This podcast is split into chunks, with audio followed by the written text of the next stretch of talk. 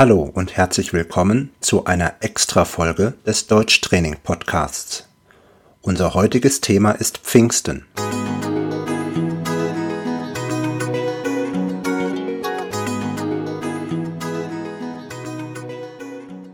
Pfingsten ist ein christliches Fest, das aus zwei Feiertagen besteht, Pfingstsonntag und Pfingstmontag. Warum spreche ich heute darüber? Weil Pfingstmontag ein gesetzlicher Feiertag ist. Gesetzlicher Feiertag bedeutet, dass an diesem Tag die Geschäfte geschlossen sind und die meisten Leute nicht arbeiten müssen. Eine Ausnahme sind natürlich die Berufe, die für unsere Gesundheit, Sicherheit und unseren Transport zuständig sind. Für diese Berufsgruppen gibt es zwar freie Tage, aber diese freien Tage können nicht immer auf einen Feiertag fallen.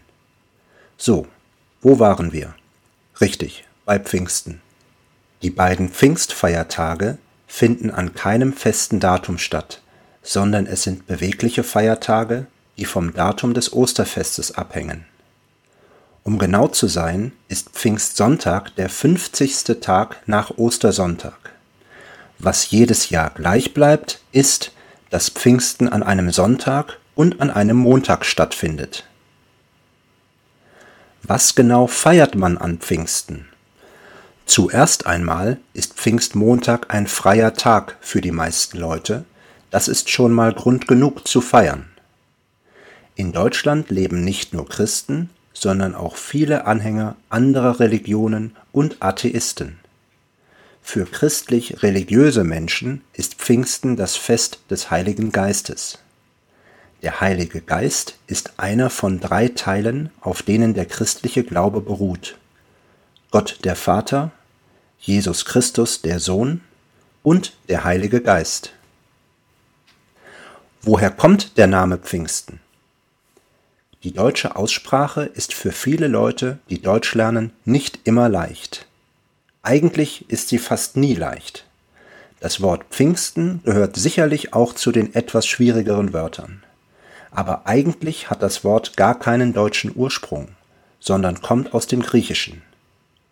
Pentekoste emera, was so viel heißt wie am 50. Tag. Wie wir vorhin erfahren haben, wird Pfingsten am 50. Tag nach Ostern gefeiert.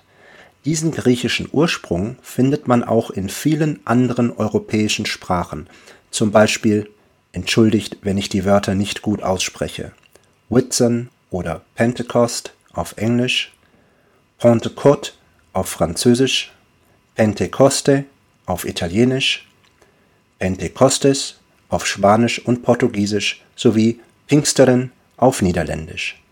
Das Niederländische ist dem Deutschen meistens ziemlich ähnlich, weil die beiden Sprachen in der Familie der germanischen Sprachen, also in der gleichen Sprachfamilie sind.